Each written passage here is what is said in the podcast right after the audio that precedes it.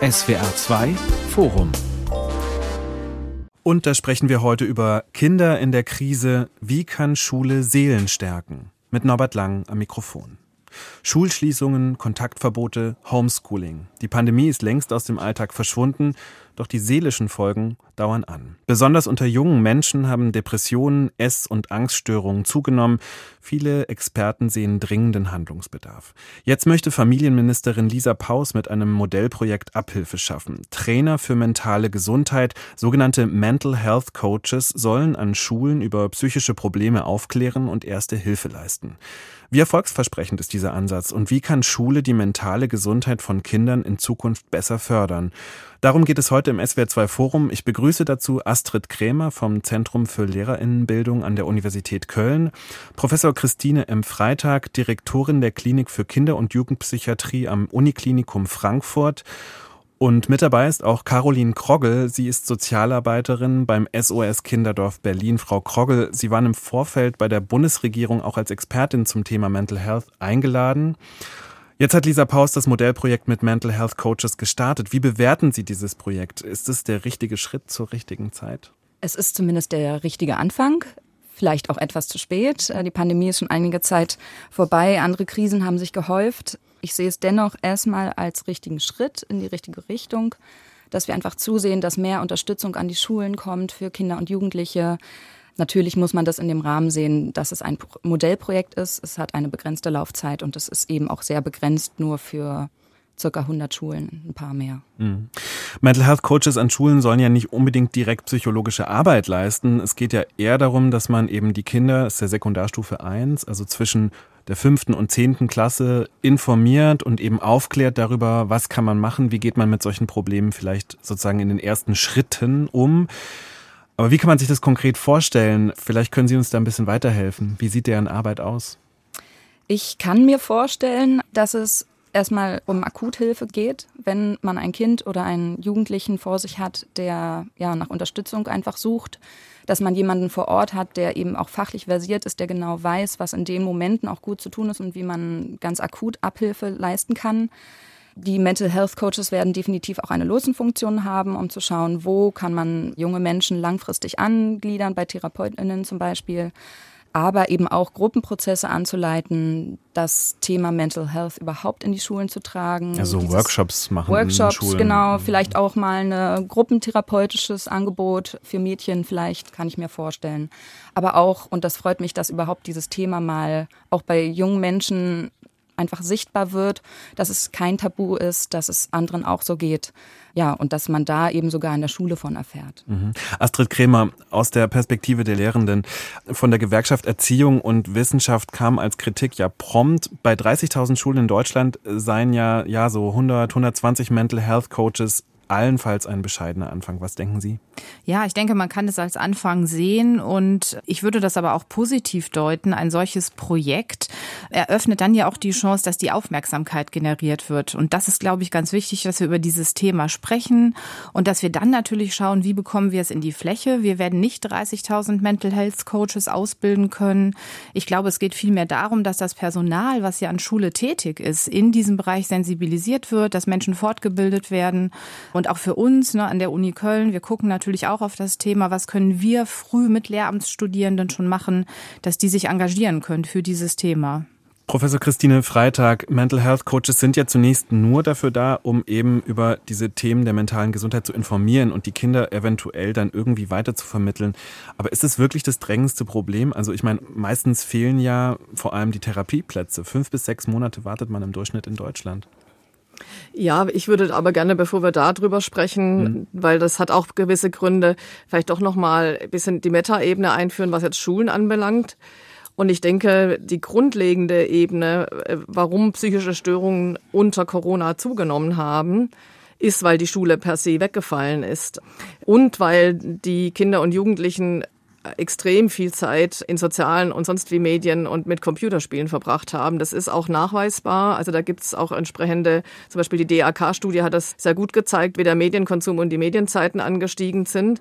Und das heißt, im Grunde ist die Schulöffnung und die Vermittlung von Bildung und auch Kindergartenöffnung und auch Vermittlung von frühkindlicher Bildung schon per se ein sehr protektiver Faktor. Und ich glaube, das sollte in der ganzen Diskussion betont werden. Also wenn die Schule und der Kindergarten mit hoher Qualität ihre normale Arbeit macht, ja, nämlich Bildung vermitteln, ist das schon präventiv. Das würde ich gerne wirklich ganz stark betonen. Und ich glaube, dass das auch ganz wesentlich ist bei diesen ganzen Diskussionen, weil ein Bundesministerium kann die Schulen nicht beeinflussen. Das geht über die Länder.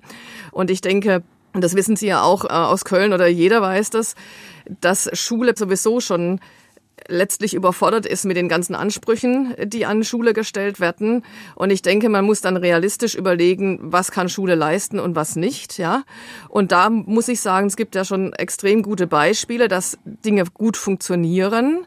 Sprich, es gibt äh, an vielen Schulen Schulpsychologen oder Schulsozialarbeiter, die sollten eigentlich ausgebaut werden, weil die sind schon in existierenden Strukturen drin, ja.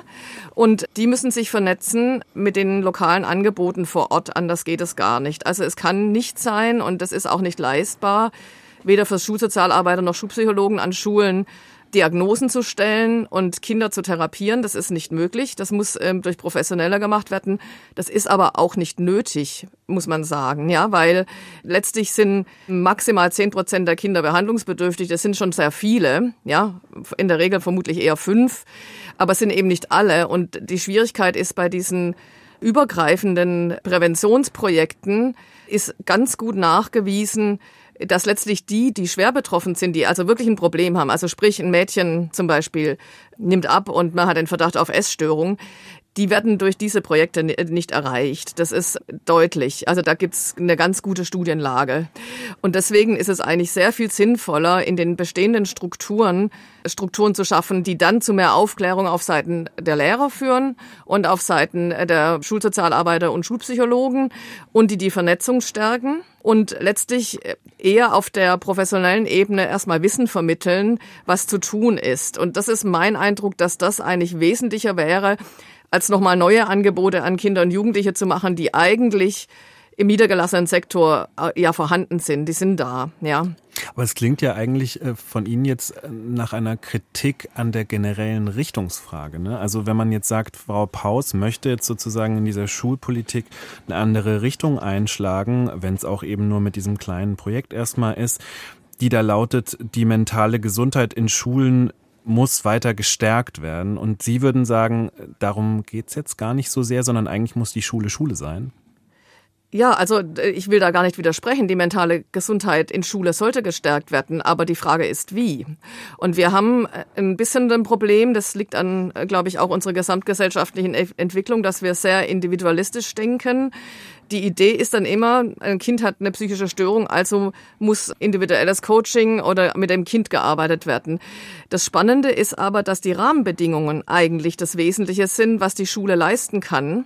Und äh, ich wollte das Beispiel einfach mit Corona. Es ist deutlich, dass die psychischen Störungen angestiegen sind, weil die Alltagsstruktur weggefallen ist, ja. Das heißt, wenn Schule Schule ist und gute Struktur bildet und die Kinder gut ausbildet, dann entwickeln die kognitive Kompetenzen, die sie auch befähigen, mit Schwierigkeiten besser umzugehen. Das darf man nicht unterschätzen, was das an Prävention schon per se bietet. Also wenn Schule Schule und ihren Bildungsauftrag ordentlich macht, ist es per se schon eine Prävention, weil das sozusagen Kinder in die Lage versetzt, über ihre Situation aktiv nachzudenken, ja. Und natürlich kann man auch im Unterricht durchaus das Thema psychische Störungen einbringen. Aber die Frage ist, muss es immer noch eine Extraveranstaltung sein oder sollte das nicht sowieso integriert sein in den normalen Schulalltag, ja? In äh, zum Beispiel einen Lehrplan. Das wäre zum Beispiel, finde ich, was, was man überlegen kann. Das zweite ist, was noch jetzt nicht zur Sprache kam, dass das Thema Mobbing auch ein sehr großes Thema ist an Schulen. Also zumindest erlebe ich das bei den Patienten, die ich habe. Ich kenne da jetzt tatsächlich für Deutschland keine Studien. International gibt es sehr viele. Und international ist ganz klar gezeigt, dass Mobbing an Schulen einerseits entweder über soziale Medien oder auch direktes Mobbing, das ist vollkommen egal, wie die Methode ist, aber Mobbing erhöht das Risiko für Angststörungen und Depressionen und führt auch zu Suizidgedanken. Und das ist über Jahrzehnte nachgewiesen. Und es ist auch unabhängig von Corona. Das ist einfach ein Risikofaktor. Und wenn Schule das leisten könnte, ein respektvolles Schulklima herzustellen, ich glaube, da wäre auch sehr viel präventiv äh, geleistet. Und das sind ganz andere Dinge. Das erreicht man nicht über ein Modellprojekt, sondern das ist eine politische Entscheidung, wie ich auch mit dem Lehrpersonal umgehe von Seiten der Ministerien. Ja, auch Lehrer gehören dazu. Die sollten auch respektvoll behandelt werden, auch von Seiten der Eltern. Das heißt, es muss eine gegenseitige respektvolle Interaktion sein und natürlich die Schüler und die Lehrer sollten respektvoll miteinander umgehen und die Schüler untereinander. Und dann kann man Mobbing deutlich reduzieren. Und diese Punkte sind aus meiner Sicht wirklich deutlich wichtiger, auch in der Langzeitprävention von psychischen Störungen, als jetzt so ein kleines Modellprojekt, was dann sowieso vom Bund letztlich nicht in die Länder transferiert werden kann, Nummer eins. Und zum Zweiten wo ich auch die Frage stelle, wird das Modellprojekt überhaupt wissenschaftlich evaluiert? Weil auch das kennen wir leider aus Politik, das muss ich so kritisch sagen. Es werden sehr viele Ideen immer mal schnell in die Breite gebracht, ohne dass wirklich empirisch untersucht wird, sind sie wirklich nützlich für die Fragestellung, die wir verbessern möchten. Und auch da würde ich dann zumindest mal, wenn das jetzt so entschieden ist, dass sowas passieren soll, zumindest dem Ministerium sehr anraten, da wirklich auch eine wirklich randomisiert kontrollierte Studie draus zu machen. Da gibt's Methoden und das muss äh, randomisiert, also cluster-randomisiert untersucht werden, möglichst blind, damit überhaupt gesagt werden kann, nützt das was oder nützt das nichts. Ja, wenn man schon Geld ausgibt, dann richtig. Darf ich direkt einhaken? Ja, gerne. Ich würde Frau Freitag gerne zustimmen. Ich glaube, ganz wichtig ist der Blick auf das System Schule an sich. Da, wo Kinder und Jugendliche gesund bleiben können, muss Zeit und Ruhe und Personal da sein. Und da müssen auch Lehrkräfte und andere pädagogische Berufe da sein, die selbst gesund bleiben können. Was ja derzeit unter den Bedingungen in Schule gar nicht so einfach ist. Und das multiprofessionelle Team wurde eben schon genannt. Wenn wir Sozialpädagoginnen haben, wenn wir Sonderpädagoginnen an Schule haben, die Lehrkräfte Lehrkräfte wirklich gut unterstützen, die gezielt mit Kindern auch individuell arbeiten können, dann glaube ich, äh, macht es einfach einen Unterschied. Ne? Also eine Lehrkraft, die am Tag fünf, sechs Klassen betreut äh, mit 30 Kindern, wird natürlich anders auf Kinder eingehen als äh, Personal, was auch mal jemanden rausziehen kann. Und ähm, das ist so klar und selbstverständlich, aber wir sind da noch nicht. Also Schulen sind einfach nicht gut besetzt in Deutschland an vielen Stellen. Ich würde das gerne ergänzen, einfach, dass Schule ja eigentlich ein wunderbarer Ort ist, wo wir alle Kinder und Jugendlichen Jugendlichen im Blick haben und wo sie so viel Zeit verbringen. Und ich möchte den Fokus noch ein bisschen mehr setzen, dass wir verstehen, dass das ein Lebensort für diese Kinder und Jugendlichen ist und eben nicht nur ein Ort, wo man lernt, sondern wo man unterschiedliche Ansprechpartner findet. Und ich glaube nicht, dass Lehrerinnen und Lehrer durch einen erweiterten Rahmenlehrplan noch Mental Health gut dazwischen packen können, weil eventuell braucht es eine neutrale Person, zu der ich gehe, zu der ich ein ganz anderes Bezugsverhältnis habe, wo gar kein, wo gar kein Zwang ist, wo eine völlige Freiwilligkeit herrscht. Und da denke ich schon, dass eben so eine Multiprofessionalität an der Schule wichtig ist, eben auch weil die Schule so eine große Niedrigschwelligkeit bietet, wo wir Zugang zu den Kindern und Jugendlichen haben, sogar zu deren Eltern. Und das müssen wir auch nutzen und gerne auch Therapieangebote innerhalb der Schule machen. Ich kenne so viele Kinder, die eigentlich eine Lerntherapie brauchen, die eine unterschiedlichste Arten brauchen. Und warum kann man das nicht in einer Ganztagsgestaltung mit in den Alltag machen? Weil ja die Schwelle nach der Schule, nach 16 Uhr im ne, wenn Familien ihr normales Programm dann, wenn das weiterläuft, dann auch einen, erstmal einen Therapieplatz zu finden und das zu organisieren, dass das Kind da auch hinkommt, ist einfach ein großer Stolperstein. Und da wünsche ich mir schon, dass wir diese Schulen einfach öffnen für unterschiedlichste Angebote. Frau Freitag hat ja ich, eben, darf ich, ja, darf ich kurz? Sie hatten eben den Umgang mit Social Media erwähnt und ja, das war für mich genau. jetzt nochmal so ein Stichwort. Ich frage mich seit Jahren, warum es uns nicht gelingt, Lehrpläne nochmal kritisch anzuschauen und auch Inhalte wirklich rauszunehmen, um das reinzuholen, was Kinder und Jugendliche jetzt aktuell beschäftigt. Ja. Wir sehen ja alle, was äh, mhm. Social Media für eine Bedeutung haben und auch welche Auswirkungen. Sie sagten das, es gibt ja sogar zahlreiche Studien dazu. Und wir arbeiten uns an binomischen Formeln und Gedichtsanalysen ab, die alle natürlich ihre Berechtigung haben, aber vielleicht manchmal auch nicht, wenn doch andere Themen so dringend sind. Und Social Media ist eins davon. Mhm. Ich versuche da jetzt mal die Position von Frau Paus einzunehmen, hier in der mhm. Runde. Naja, da könnte sie ja vielleicht sagen, naja, die Idee dieser Mental Health Coaches, die ist ja auch eine Signalwirkung zu erzeugen und die kann ja dann eben auch genau solche Themen also soziale Medien natürlich auch, da geht es ja auch sozusagen um mentale Gesundheit, wenn man es so möchte, in die Bildungspolitik der Bundesländer hineintragen. Ja, ja, das wäre dann da, die Hoffnung. Ne? Das, äh, da ja, war ja eben genau. schon die kritische Stimme, ob das dann wirklich gelingt. Ich hatte mhm. ja am Anfang schon gesagt, ich finde das gar nicht schlecht, dann auch mal ein Modellprojekt zu machen, einfach um die Aufmerksamkeit zu bekommen für ein Thema. Mhm. Aber dann muss es natürlich weitergehen. Wir haben ein föderalistisches System und äh, da hängt es dann oft schon und es wird schwierig, es doch in die Fläche zu bringen. Und es wird, wie gesagt, nicht 30.000 Mental Health Coaches brauchen, sondern es braucht Strukturen in Schule und ich glaube, es braucht auch mal ganz viel Mut, Schule anders zu denken. Das Stichwort fiel gerade schon Grundschule ist ein Lebensraum. Wir müssen uns mit den Stadtteilen, mit den Institutionen dort viel enger vernetzen, sodass alle, die in Schule arbeiten, gesund bleiben können. Also ich würde natürlich genauso unterstreichen, dass Schule ein Lebensraum ist, vollkommen. Aber es ist trotzdem der primäre Auftrag und die Lehrer und Lehrerinnen sind ausgebildet, Bildung zu vermitteln. Und ich finde, dass es notwendig ist, sich klar zu machen in dem Zusammenhang, dass nicht jeder und jede, die das gerne tun würde, einfach mal Mental Health Coach werden kann. Und es gibt ja nicht ohne Grund jetzt im Bereich Kinder- und Jugendpsychiatrie und Psychotherapie ein sechsjähriges Medizinstudium plus eine fünfjährige Facharztausbildung und im Bereich der Psychotherapie oder Kinder- und Jugendlichenpsychotherapie bislang noch ein fünfjähriges Psychologiestudium, in der Regel mindestens drei bis fünf Jahre auch eine Weiterbildung um psychische Störungen behandeln zu können. Und das möchte ich schon nochmal deutlich machen, dass es auch ein Fachwissen braucht, wenn wirklich eine psychische Störung vorliegt. Und ein Fachwissen der Behandlung psychischer Störungen ist sehr genau zu trennen von der Frage, was ist präventiv wirksam, ja?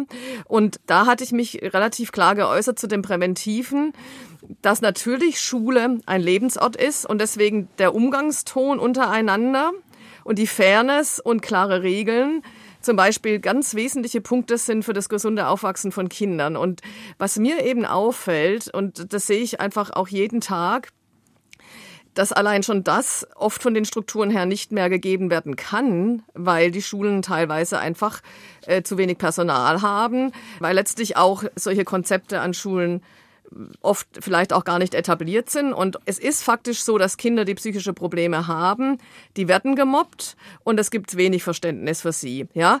Und wenn es einen grundlegenden, respektvollen Umgang gäbe und auch das Integrationsthema den richtigen Raum hätte, nämlich dass jeder seine Daseinsberechtigung an der Schule hat als Grundsatzrichtung, ist das überhaupt eine Voraussetzung, um überhaupt die mentale Gesundheit an der Schule zu fördern. Ja, also ich glaube, dieser respektvolle Umgang das kann man nicht genug betonen, dass der absolut relevant ist. Und dann kann ich natürlich überlegen, und da kann natürlich so ein Modellprojekt auch hilfreich sein, wenn man es gut wissenschaftlich evaluiert, ja. Auch im Sinne von Implementationsforschung und aber auch randomisiert kontrolliert, zeigt es auch den Effekt. Ja, da gibt es sehr gute Studienansätze.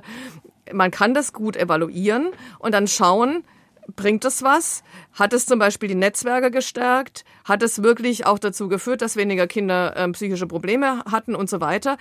Das kann man sehr gut kombinieren. Aber ich denke, die Voraussetzung ist, dass in der Schule die Rahmenbedingungen stehen, dass es eine gute Arbeitsatmosphäre und eine gute Interaktion zwischen allen Beteiligten gibt, die wertschätzend ist. Und das ist, glaube ich, was, an dem muss man kontinuierlich arbeiten. Ja. Ich glaube auch, wenn wir über Gesundheit reden, ist ja eigentlich das gesunde Umfeld auch interessant. Ja, ne? In welchem genau. Kontext befinden sich denn die Kinder ja. den ganzen Tag? Sie befinden sich in viel zu engen Klassenräumen mit extrem vielen Kindern drin. Es ist extrem laut und zwar ja sechs bis acht Stunden am Tag. Auf dem Schulhof ist eventuell einfach kein gesundes Klima, weil man irgendwie Angst hat, dass irgendwie Großen, dann passiert irgendwas. Wir haben gerade schon über Mobbing ja. gesprochen. In der Mensa ist einfach das Essen, was mir nicht schmeckt und ich esse vielleicht nur die Hälfte davon oder gar nichts. Dann stoße ich auf Erwachsene, die einfach überlastet sind, die laut, eventuell aus Überforderung laut werden, die die auch unzufrieden sind. Und das ist die Stimmung und das Klima den ganzen Tag. Dann hat man noch seine sozialen Herausforderungen. Dann kriege ich noch die ganze Zeit Arbeitsblätter vorgesetzt, wo ich merke, Mist, ich kann das nicht. Ich bin abgehangen. Mhm. Dieses Gefühl von, ich schaffe das nicht. Und damit wird man den ganzen Tag konfrontiert, fünf Tage die Woche. Und da können wir uns als Erwachsene ja mal kurz hineindenken, wir würden wahrscheinlich den Job wechseln. Und das können Kinder nicht. Und mich würde interessieren, was passiert denn, wenn unser System einfach mal so aufgestellt sind, dass genug Schulsozialarbeitende da sind, dass Schulpsychologen ausreichend vorhanden sind, wenn Lehrkräfte nicht überlastet sind, wenn das Klassenzimmer vielleicht nur äh, zwölf bis 14 Kindern ähm, da drinne sind und man gut lernen kann und der Lehrer mich oder die Lehrerin mich im Blick hat und mich da abholt, wo ich gerade bin. Das würde mich interessieren, was das alleine schon mit der Psyche machen würde von Kindern. Jetzt wäre meine letzte Frage nochmal zu den Mental Health Coaches. Selbst wenn man denn, wie Sie beschreiben, jetzt ein gutes Schulklima schafft, in dem alle gesehen werden und sich die Kinder, zumindest die meisten Kinder, wohlfühlen, wäre da nicht trotzdem am Schluss noch so ein Problem an dieser Schaltstelle eben zwischen, ähm, die Kinder sind da, es gibt doch irgendwie mal Probleme und man weiß, die Kinder wissen selbst nicht, wie geht man sozusagen im ersten Schritt damit um? Wie kriegt man sozusagen die Kinder dazu, dass sie die Offenheit haben, überhaupt therapeutische äh, Angebote wahrzunehmen, dass sie dieses Thema auch selbst als ein wichtiges Thema sehen. Da wären doch Mental Health Coaches möglicherweise ja. eine gute Maßnahme? Vielleicht kann ich das bestätigen. Ich kann ein Beispiel jetzt aus Frankfurt bringen. Absolut, man kann die Mental Health Coaches nennen, aber äh, faktisch gibt's ja Schulpsychologen und auch Schulsozialarbeiter. Also die sind ja da und einfach zu wenige, ja. Und, und die sind ja solche Vertrauenspersonen. Also die Struktur an sich existiert, ja. Und letztlich müssten, also man kann natürlich sagen, okay, die heißen jetzt Mental Health Coaches anstatt Schulsozialarbeiter. Das fände ich jetzt auch völlig unproblematisch, ja. Und die sind Vertrauenspersonen, da kann man hingehen. Und die arbeiten in der Regel tatsächlich so, dass sie entweder schauen, gibt es Konflikte in der Klasse oder mit dem Lehrer und so weiter, versuchen dann diese Konflikte zu lösen. Oder äh, schauen, hm, da könnte wirklich eine psychische Störung vorliegen. Und dann sollte das Netzwerk so sein, dass die wissen, sie können den Eltern sagen, hm, wir haben hier hier ein Problem, bitte gehen Sie an die und die Stelle. Und wir haben zum Beispiel in Frankfurt ist exakt so etabliert, dass wir eine, zum Beispiel eine Schulabsentismus-Sprechstunde bei uns an der Klinik haben. Das heißt, wenn Kinder nicht mehr in die Schule kommen, äh, was ja typisch im Jugendalter dann schon häufig passiert, ja, können die Schulsozialarbeiter oder Schulpsychologen direkt die Eltern ansprechen und sagen, hm, Ihr Kind kommt nicht mehr in die Schule, wir machen uns Sorgen. Gehen Sie bitte mal zu der Sprechstunde, melden Sie sich an. Und dann muss natürlich der niedergelassene Bereich, beziehungsweise hier bei uns ist es die Uniklinik, da muss dann natürlich dann zusammenarbeiten und sagen, okay, wir bieten dann auch einigermaßen zeitnah einen Termin an. Aber diese Netzwerke, Netzwerke, die sind eigentlich relevant, ja. Und dann kann man intervenieren, weil dann sind die Fachleute da und können sagen, okay, da liegt eine psychische Störung vor und die muss man so und so behandeln. Gut. Das deckt sich auch mit meiner Erfahrung übrigens. Wir haben ja Kontakt mit vielen Schulen, mit denen wir auch Projekte machen im Bereich des Lehramts. Und Lehrkräfte berichten uns genau das, dass Schüler und Schülerinnen zu Sozialpädagogen, Sozialarbeitern hingehen, dass das wirklich der Kontakt ist, äh, wenn es besondere Situationen gibt. Also dieser Hinweis, dass da einfach mehr Personal gebraucht wird, das klingt so einfach, aber das ist so wichtig. Das kann ich unterstreichen. Ich war sehr lange Zeit an der Brennpunktschule Sozialarbeiterin und man hat einfach nicht mehr, die Themen sind so komplex geworden man hat gar nicht mehr für alle Themen und für jedes Kind ausreichend Zeit. Aber es ist auf jeden Fall wichtig für präventive Angebote, um das Thema überhaupt in die Schule auch reinzuholen, als auch diese Lotsenfunktionen in andere Systeme zu übermitteln wenn diese doch funktionieren würden, wenn die Plätze da wären. Und da sind einem manchmal die Hände gebunden. Man kann bis zu einem gewissen Grad da auch gut helfen oder auch vermitteln. Aber wenn es dann wirklich darum geht, konkrete Hilfe außerhalb des Schulrahmens auch nochmal äh, dahingehend zu vermitteln, dann wird es wirklich schwierig. Darf ich noch ein Beispiel aus dem Lehramtsstudium bringen? Bitte, Frau Krämer. Das vielleicht auch äh, ganz interessant sein kann, um es in die Fläche zu denken. Wir begleiten Studierende, die an Schulen gehen, in ihren Praxisphasen und mit Kindern und Jugendlichen ganz konkret arbeiten, die also nicht ein ganz klassisches Praktikum machen, ich hospitiere jetzt mal eine Weile ne, und schaue mir die Schule an, sondern die haben eine konkrete Aufgabe, begleiten zum Beispiel Kinder im Übergang an die weiterführende Schule oder sie arbeiten mit äh, Kindern und Jugendlichen, die neu zugewandert sind, die auch besondere Bedürfnisse haben. Und das machen sie über einen langen Zeitraum. Das kann ein Semester sein, ein Jahr, auch zwei Jahre. Und sind dann Mentoren, Mentorinnen für diese Kinder. Das evaluieren wir natürlich auch umfangreich und ähm, sprechen mit den Beteiligten. Wir merken, dass solche Projekte einen großen Unterschied machen. Sowohl für unsere Studierenden, die einfach schon ganz wichtige Erfahrungen sammeln, die selbstwirksam werden, die übrigens äh, meine These dann auch das Studium seltener abbrechen, ne, weil es so relevante Erfahrungen sind. Und äh, eben die Kinder und Jugendlichen, die einen Ansprechpartner haben, die sagen, ja, da ist so einer, dieser eine Mensch, der ist für mich da, äh, wenn ich ein Problem habe, wenn ich mal sprechen will. Das sind nun keine ausgebildeten Mental Health Coaches, überhaupt nicht. Es sind Studierende, die noch in der Ausbildung sind, aber es sind Menschen, die Zeit mitbringen und die wir wiederum umfangreich begleiten. Und da kommen wieder die Ressourcen ins Spiel. Wenn man das in die Fläche denkt, anfängt, dann braucht es natürlich Ressource, weil ich diese Studierenden nicht einfach schicken kann, sondern ich muss sie gut unterstützen dabei. Aber die Ergebnisse sind vielversprechend und ich denke mir so, warum machen wir nicht mal solche ne, Gedankenexperimente? So schwer ist es ja nicht. Wir haben so viele Studierende, die können wir gut einsetzen. Was derzeit geschieht, sie werden als Vertretungslehrkräfte rangezogen, werden nicht betreut, werden nicht begleitet.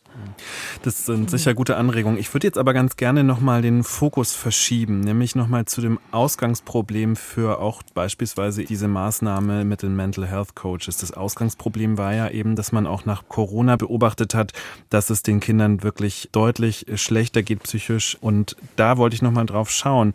Wie ist denn eigentlich die Lage, Frau Freitag? Ähm, wie schlecht geht es den Kindern denn jetzt aktuell? Jetzt ist die Corona-Pandemie jetzt auch schon ein bisschen vorbei. Aber sie haben eben doch unter vielen Faktoren gelitten. Einsamkeit, Isolation, Distanzunterricht, mhm. fehlende Tagesroutinen, eben der hohe Medienkonsum. Wie würden Sie das beschreiben? Wie stark brennt sozusagen? Genau, also da kann man eigentlich auch gute Nachrichten vermitteln.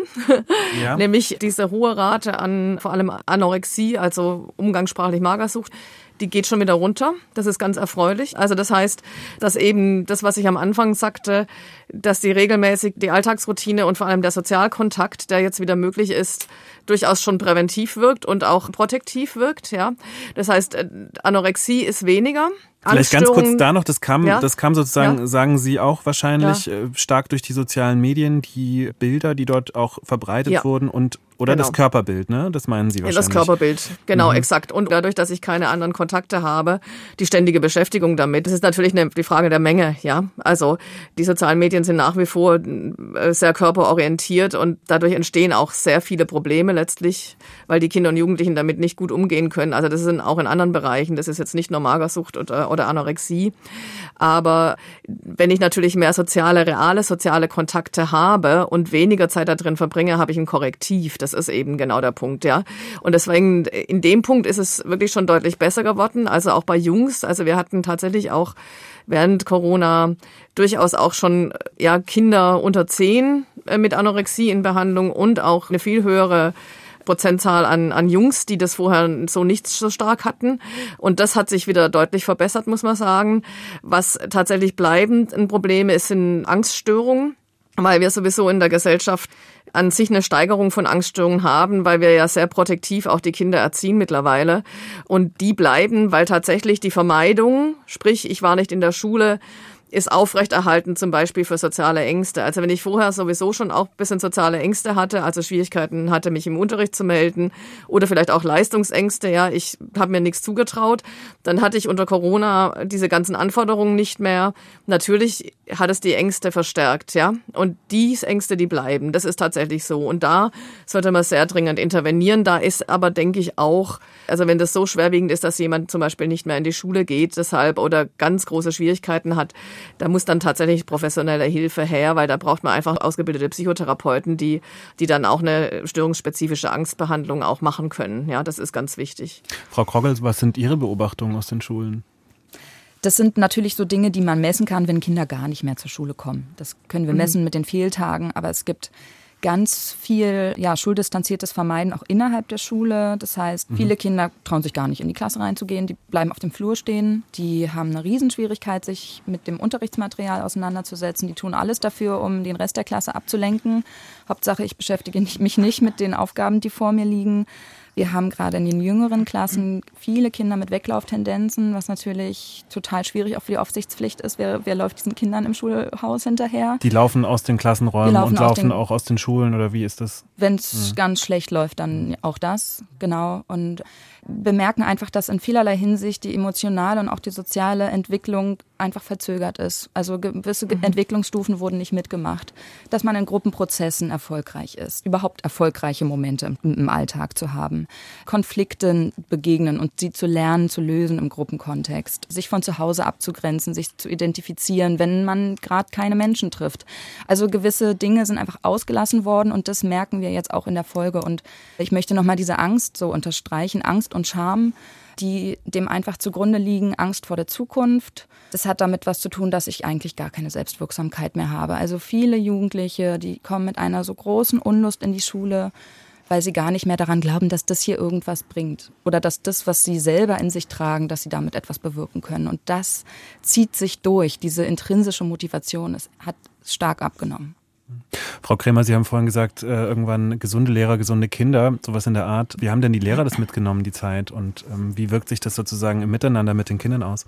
Ja, die merken natürlich auch jetzt noch die Folgen äh, dieser Corona-Krise. Und ich höre das auch immer wieder. Es wurde gerade genannt, das soziale Miteinander hat sich verändert unter den Kindern.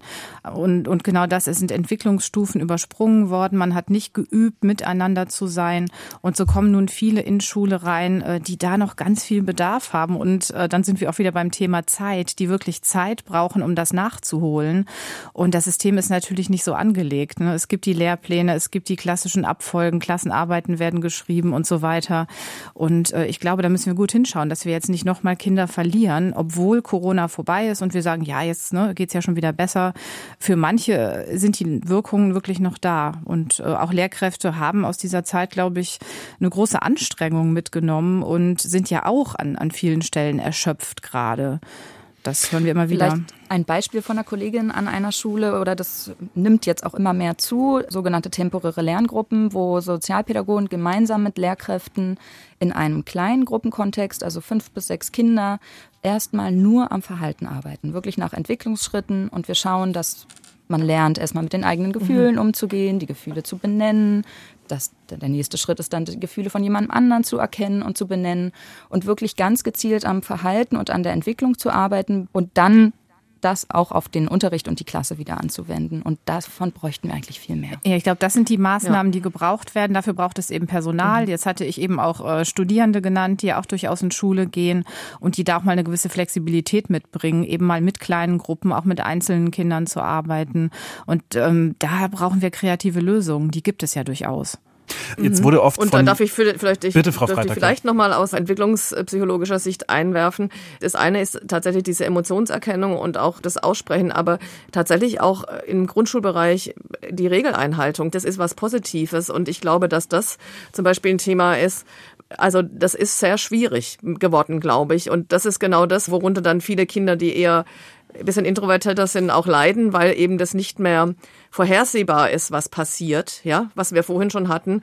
Und deswegen glaube ich, ist es eine, sozusagen die soziale Interaktion zu stärken. Das kann ich absolut unterstreichen, dass diese Gruppenfähigkeit absolut relevant ist. Also ohne das geht's in der Schule nicht. Und das andere ist aber, glaube ich, auch, dass es allgemeine Regeln braucht, die auch von den Eltern mit eingehalten werden. Ja, also und diese Voraussetzung fehlt häufig leider auch. Also faire Regeln und auch positiven Umgangsformen und so weiter. Und auch, dass, dass Lehrer eine gewisse Respektsperson sind, die auch von den Eltern nicht immer in Frage gestellt werden. Ich glaube, solche Dinge sind auch ganz wesentlich. Und ich finde, dass man darüber unbedingt auch reden sollte weil das wieder das Schulklima äh, wirklich stark beeinflusst.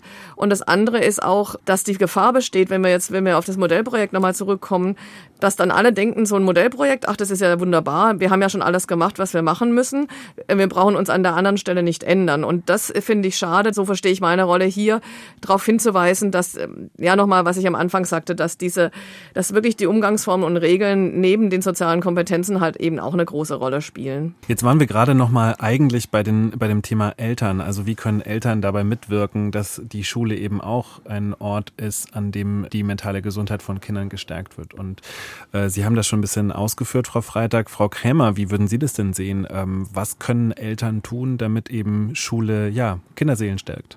Ja, ich glaube auch, es ist ganz wichtig, dass das Elternhaus und die Schule Hand in Hand arbeiten. Das ist natürlich manchmal leichter gesagt als getan. Man hört das oft, genau. ja, ja. Ähm, ich glaube auch Schule ähm, darf noch mal überlegen, wie kann gelingende Elternarbeit funktionieren. Das ist ja kein Selbstläufer. Es gibt eben auch Menschen, für die ist es ein Schritt, in eine Schule reinzukommen.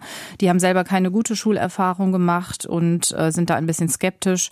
Und da müssen, glaube ich, Angebote geschaffen werden. Und da sind wir wieder beim Personal, äh, dass man einfach Zeit auch dafür hat, mit Menschen sich zu treffen, sie in den Stadtteil, in die Schule reinzuholen. Mir ist gerade noch ein Gedanke gekommen zum äh, Thema Bildungsgerechtigkeit und Bildungsteilhabe. Wenn man in die Untersuchungen schaut zum Thema mentale Gesundheit bei Kindern und Jugendlichen, dann sind die mehr betroffen, die sowieso schon benachteiligt sind. Da wird mhm. Frau Freitag sicher auch äh, genaue Zahlen kennen. Aber äh, ich finde es ziemlich eindeutig, wenn man sich einliest. Und das ist natürlich auch wieder besorgniserregend. Also es ist nicht nur so, dass Kinder aus sozial schwächeren Familien schlechter lernen, größere Schwierigkeiten haben, Schulabschlüsse zu erzielen etc., sondern sie haben auch eine höhere Tendenz, äh, solche mentalen Probleme zu entwickeln. Und da müssen wir eben wieder drauf schauen. Diese Schulen, Brennpunktschulen wurden gerade schon genannt oder Schulen in kritischer Lage, wie wir sagen, die brauchen natürlich eine besondere Unterstützung. Und ähm, das ist ein Thema, was für mich wirklich brennt. Und ich hoffe sehr, dass uns das als Gesellschaft gelingt, da noch stärker hinzuschauen. Ja, wir hatten ja jetzt immer von Corona gesprochen, aber da gibt es ja natürlich noch andere Faktoren, wie eben beispielsweise die Inflation vor allem und die Wirtschaftskrise oder Rezession gerade, wo man dann schnell bei dem Thema Bildungsgerechtigkeit eben ist, ne? dass in Familien, wo es jetzt vielleicht eben auch noch Geldsorgen gibt, dass da vielleicht der Druck auch auf Kinder einfach so ganz unterschwellig auch doch steigt. Oder was denken Sie, Frau Krogge? Ja, das ist eigentlich traurig, dass das die Kriterien sind, ob ich selber, oder oft ist es ja zumindest ein Kriterium, ob ich selber bildungserfolgreich bin, ist abhängig von meinem Elternhaus. Und ja, das ist so. Leider ist es auch so, dass genau diese Kinder oft alle gemeinsam an einer Schule sind und dort ballt sich das Ganze. Da muss man für eine Durchmischung sorgen, damit wir auch wirklich voneinander lernen können. Ja, und dann ist es einfach, wir haben gerade über Elternarbeit gesprochen das ist etwas, was oft für alle wichtig ist und das wissen auch alle, aber eben die Ressourcen fehlen dazu. Ich arbeite jetzt an einem Projekt, haha, Modellprojekt auch, wo ein Familienzentrum an der Grundschule angedockt wird. Das heißt, Angebote für Familien mit Kindern, für Eltern und Erziehungsberechtigte direkt am Standort Schule. Und alle sind sehr dankbar dafür, dass jemand mit Zeit und Ressourcen kommt, um sich dem anzunehmen. Wo ist es denn besser, Frau Krämer? Wo ist wo, es besser? Ja, wo mhm. läuft es denn besser? Also ob man jetzt, sagen wir mal, in Deutschland haben wir natürlich 16 verschiedene Schulpolitiken. Mhm. Da könnte man natürlich auch innerhalb von Deutschland schauen oder auch eben im internationalen Vergleich. Ja, wenn wir mal international schauen, dann wissen wir, das ist natürlich jetzt eine gute Vorlage. Ja. Ähm, wir waren ja gerade beim Thema Bildungsgerechtigkeit und wir wissen ja alle, dass gerade in Deutschland der Zusammenhang zwischen dem schulischen Erfolg und eben dem, der sozialen Herkunft besonders hoch ist. Und das ist seit Jahren und Jahrzehnten bekannt ähm, wir ändern aber nicht wirklich was daran. Und ich weiß immer nicht, äh, ob das vielleicht doch auch die Sicherung eigener Privilegien ist, die Politik äh, dazu veranlasst, nicht zu handeln oder ob es so schwer ist. Ich kann es nicht wirklich verstehen. Wir waren ja auch eben beim Personal. Ähm, wenn wir hier beim Thema sind, Schulpsychologen sind eine wichtige Adresse für Kinder und Jugendliche, für die Familien. Im Schnitt haben wir offenbar in Deutschland äh, für knapp 5400 SchülerInnen einen Schulpsychologen, eine Schulpsychologin. Ich habe mal nach Dänemark geschaut angeschaut, äh, da gibt es dann einen für 800 Schüler. Das sind ja ganz andere Zahlen. Das heißt, andere Länder nehmen mehr Geld in die Hand, äh, stellen mehr Personal ein, bilden das offenbar auch aus. Und äh, es lohnt sich sehr kritisch, dort mal hinzuschauen. Ja, und es suggeriert immer den, also selbst die Wissenschaft hat nun auch Zahlen und Fakten, die das bestätigen. Wenn man äh, PolitikerInnen zuhört, dann ist da auch der Wille oder zumindest die Erkenntnis ist da. Aha, wir müssen uns um Bildung und um die Kinder und Jugendlichen kümmern. Aber und das ist meine Vermutung, die Legislaturperiode dauert vier Jahre und der Output mhm. wirklich zu sehen, dass sich bei Kindern und Jugendlichen etwas verändert, dass sich im Schulsystem etwas verändert, das ist einfach ein langfristiges Ziel und da ist der Outcome einfach nicht schnell genug. Ja, das, das ist, denke äh, ich. Ist, ist wahrscheinlich dann nicht reizvoll. Ne? Andere schnelle Erfolge werden rascher gesehen, führen vielleicht auch zu Wahlerfolgen. Aber dennoch will ich doch daran glauben, dass es einige gibt, die wirklich was verändern wollen und auf die müssen wir bauen. Und ja. ansonsten müssen wir eben wirklich in den Systemen was verändern. Also auf Politik mhm. zu warten, äh, hat sich nicht bewährt, finde ich, in den letzten Jahrzehnten. Und so hoffe ich eben, dass wir zum Beispiel auch im Lehramtsstudium was bewirken können, dass wir junge Leute in Schule bringen, die veränderungsbereit sind, die auch mal, ja, sagen, ich traue mich was, ich bin jetzt auch mal mutig und gehe mal weg von diesen klassischen Plänen und probiere mal was aus. Mhm. Also wir hatten jetzt sozusagen einmal die Forderung natürlich mehr Geld. Das ist ja de facto gerade noch nicht der Fall, vielleicht irgendwann. Und jetzt haben Sie gesagt, ne, die Alternative wäre eben, dass man sagt, man versucht eben strukturell was in der Schule zu verändern. Da haben äh, Sie, Frau Krämer, jetzt gesagt, mhm eine andere Art der Ausbildung. Sowas, ja. Ne? Und was also, kann es noch sein? Mm, also ich natürlich habe ich den Blick so aufs Lehramtsstudium. Da hat sich viel Gutes getan. Wir haben äh, mehr Praxisphasen, als wir das früher hatten. Wir haben die vor allem auch begleiteter. Das ist wichtig, sagen ja, Sie. Ja, das, das finde ich wirklich wichtig. Es gab ja schon immer diese Kritik, das Studium ist sehr theoretisch und dann folgt erst sehr spät mit dem äh, Vorbereitungsdienst dann der Blick in die Praxis oder der sogenannte Praxisschock. Das hat sich äh, sicherlich verändert, weil es jetzt im Studium schon Praktika gibt, die gut begleitet sind, wo wir auch in die Reflexion Diskussion gehen mit Studierenden. Was bedeutet dieser Beruf für dich? Wie gut passt du da rein? Wie gut passt er auch zu dir?